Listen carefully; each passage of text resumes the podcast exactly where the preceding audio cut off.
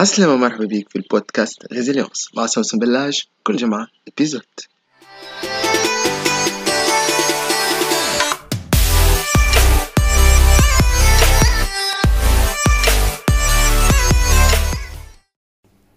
في الحلقة اللي فاتت من Résilience تحدثنا على كيفاش نجمو نتغلبوا على عدم اليقين بأن نزرع اليقين في داخلنا وكيفاش نجمو نطوروا أنفسنا من خلال هذايا وقلت لكم اللي هذيك كانت الحلقة آه، ولا plutôt الجزء رقم واحد.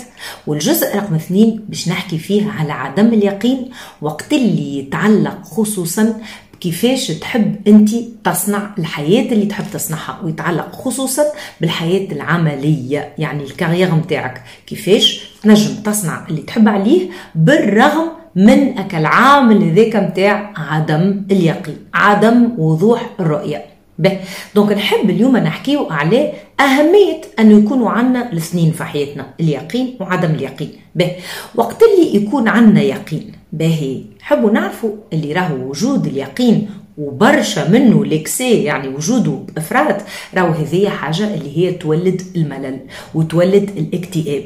يعني كل شيء يبدأ تحت السيطرة متاعنا راهو هذايا يولي يعطينا عالم رمادي. عالم فيه الطاقة الحيوية متاعنا l'énergie vitale تكون غيالمون منخفضة. بالضبط كيما لو كان تاخذ المثال متاع أسد.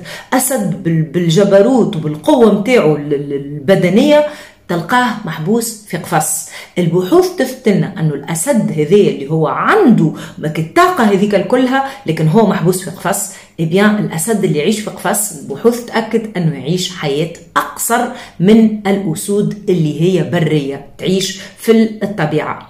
بهي donc اليقين برشا من اليقين راهو يعطينا الملل ويعطينا الاكتئاب.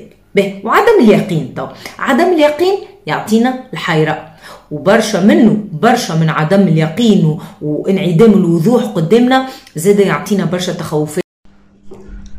أي؟ وبرشا برشا من انعدام اليقين. شنو يعطينا؟ يعطينا كيف كيف؟ الطاقة الحيوية متاعنا تولي تمشي للخوف وتمشي للأرق وما تتجددش. الطاقة الحيوية ما تتجددش. donc مع اليقين قلنا الحي... الطاقة الحيوية تكون آه، منخفضة برشا يقين وبرشا عدم يقين ولا انعدام اليقين يعني l'incertitude برشا incertitude تكون الطاقة الحيوية ماشية للأرق. وما تتجددش. باهي. donc شنو هي النسبة الصحيحة؟ النسبة الصحيحة هي آه شوية يقين وشوية انعدام يقين. هذاك هو اللي إحنا حاجتنا به هذا هو اللي يعطينا الألوان في حياتنا.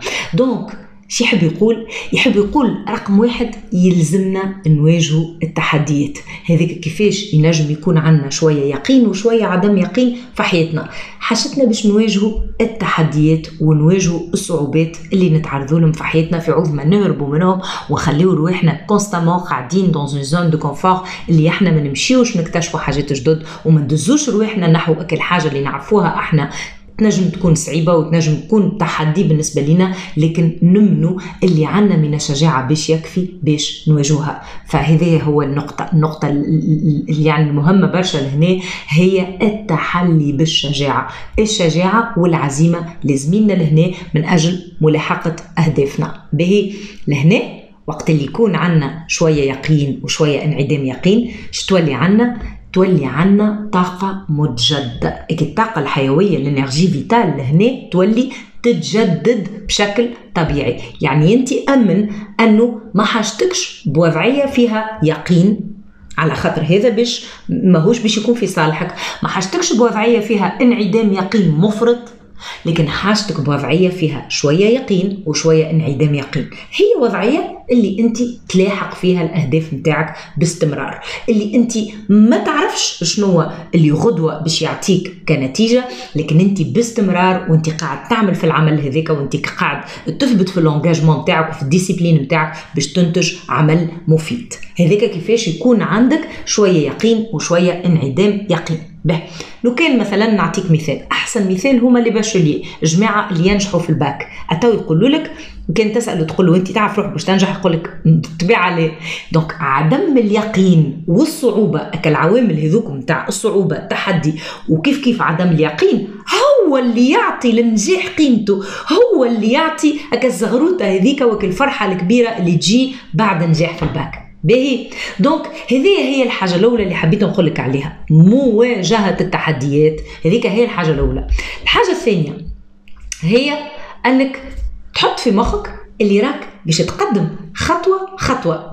ريت مثلا لو كان تحط قدامك الصحن نتاع آه، الماكله اللي باش تاكلها في عشاك به. برا نقولوا يا سيدي العشاء توا est servi le dîner est servi وانت قدامك صحنك به. كيفاش باش تاكلوا الصحن هذاك؟ باش تلتهموا كله فرد مرة ماك باش تاخذوا باللقمة باللقمة. باش تبدأ تاخذ في العشاء نتاعك باللقمة باللقمة. بالمضغة بالمضغة. هذاك كيفاش تاكل العشاء نتاعك يعني أنت ما تنجمش تاخذ الصحن ذاك مع بعضه وتلتهموا الكل هكا وسط معدتك. ما تنجمش. هكا ولا يلزمك تاخذ باللقمة باللقمة.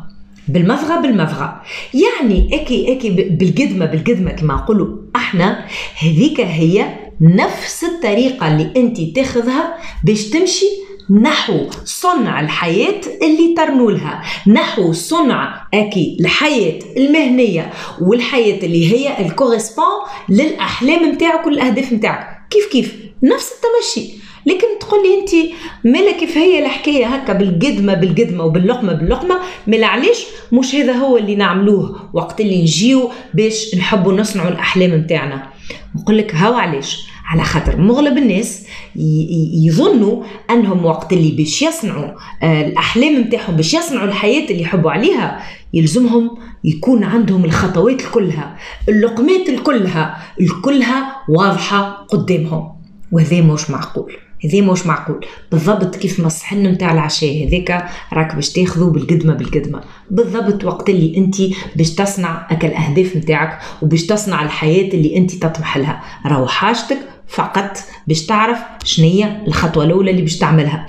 المراحل كلها اللي باش تجي من بعد أتو تبدأ تتجللك تبدأ توضح لك كل مرة أنت تاخو خطوة. كل مرة تاخو مرحلة المرحلة اللي بعدها باش تبدأ توا آه توضح لك. لكن علاش مش هكايا الناس ينظروا لها الحكاية؟ علاش ما ينظروهاش بالطريقة هذه؟ ما ينظرولهاش بالطريقة هذه خاطر تعرف علاش؟ خاطر مغلب الناس عمرهم ما عملوها. مغلب الناس عمرهم ما صنعوا الحياة اللي يحبوا عليها. وهذاك علاش؟ كل مرة يخموا في صنع الحياة اللي يحلموا بها يظنوا أن الحكاية باش تستلزم برشا حاجات وباش تكون صعيبة. الحكاية. ليه باش تستلزم برشا حاجات وليه باش تكون صعيبة؟ هي بالضبط كيما اكا الصحن هذاك اللي أنت قدامك في وقت العشاء. باش تاخذه باللقمة باللقمة بالمرحلة بالمرحلة. باهي. دونك هذه هي الفكرة الثانية اللي حبيت نقول لك عليها واللي هي خطوة خطوة كل شيء يوضح في وقته. توا الحاجة الثالثة الحاجة الثالثة اللي حاب نقول لك عليها اليوم واللي هي غير الطريق وليس الهدف. غير الطريق متاعك وقت اللي يستلزم هذايا لكن ما تغيرش الهدف. كيفاش؟ تغير الطريق وقت اللي أنت مثلا تكون برا نقول تكون توا في سيارتك. وباش تمشي للمهدية. وفي طريقك للمهديه يمكن أنت ما مشيتش قبل المهدية وما تعرفش الثنية. حطيت ال GPS. ال GPS توا باش يعاونك أنك توصل للمهدية. اي لكن ثم في الثنية طريق منقطعه أنت en cours de route ثم طريق منقطعه ف GPS باش يعمل لهنا باش يوريك ثنية أخرى. باش يحلك ثنية أخرى. يقول لك أهو توا شنية كيفاش أنت باش تدور الثنية نتاعك من أجل ما أنك توصل للهدف. يحب يقول أنت لهنا شنو حاجتك؟ حاجتك بالوضوح حول الهدف اللي تحب توصله الوضوح حول la destination finale إذا كان هذه واضحة فأنت تنجم يكون عندك الإيمان الراسخ أنك باش توصل غادي. يمكن الطريق اللي أنت حضرته ما هوش باش يكون نفسه لكن كيف ما نقولوا كل الطرق تؤدي إلى روما. وأحنا راهو جنس البشر استحالة أن نعرفوا شنو الطريق من الأول. علاش؟ على خاطر هذيك حاجة تتعلق باللي خلقنا. تتعلق بالكون هذايا وشنو انتظام كل ما هو موجود في الكون هذايا اللي هو باش يعاوننا أن نوصلوا للحاجة اللي إحنا وضعناها في مخنا. الحاجة اللي أنت وضعتها في مخك هذيك أمن أنه الكون هذايا باش يعاونك. أنت فقط حط الوضوح حول شنو بالضبط اللي تحب تصنعه وامشي بالتمشي هذايا أول حاجة أدرك أنه لازمك شيء من الشجاعة اللي هو يخليك مستعد أنك تواجه التحديات اللي باش تعترضك. حاجة ثانية هي تاخذها الحكاية خطوة خطوة. بالضبط كما كالصحين هذاك اللي أنت مش تاكلوا باللقمة باللقمة. والحاجة الثالثة هي مش نغيروا الطريق طبيعي طبيعي. يمكن أنه آه، حاجات في ثنيتنا مش يستلزموا أن نغيروا الطريق. لكن المهم هو أن نقعدوا واضحين على الهدف ونقعدوا باستمرار نلاحقوا في الهدف هذاك.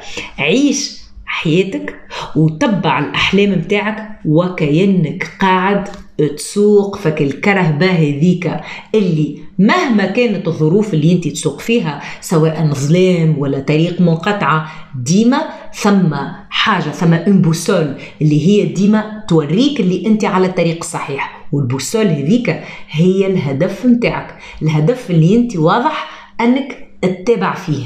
فمش مهم قديش هذا باش يستلزم الوقت ولا قديش هذا باش يستلزم من تغييرات فكالطرق والمنحنيات.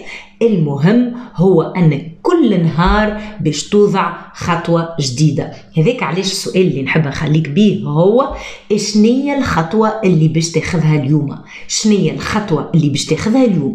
أول خطوة باش تاخذها لمتابعة الحلم متاعك لمتابعة أكا la destination هذيك اللي انت تحب توصل لها. هذه هي donc ال partie الثانية حول l'incertitude وكيفاش انت تنجم تتغلب على l'incertitude وعلى انعدام اليقين باش توصل تحقق الحياة اللي ترنو لها. نتلاقاو في حلقة جاية من Résilience باي باي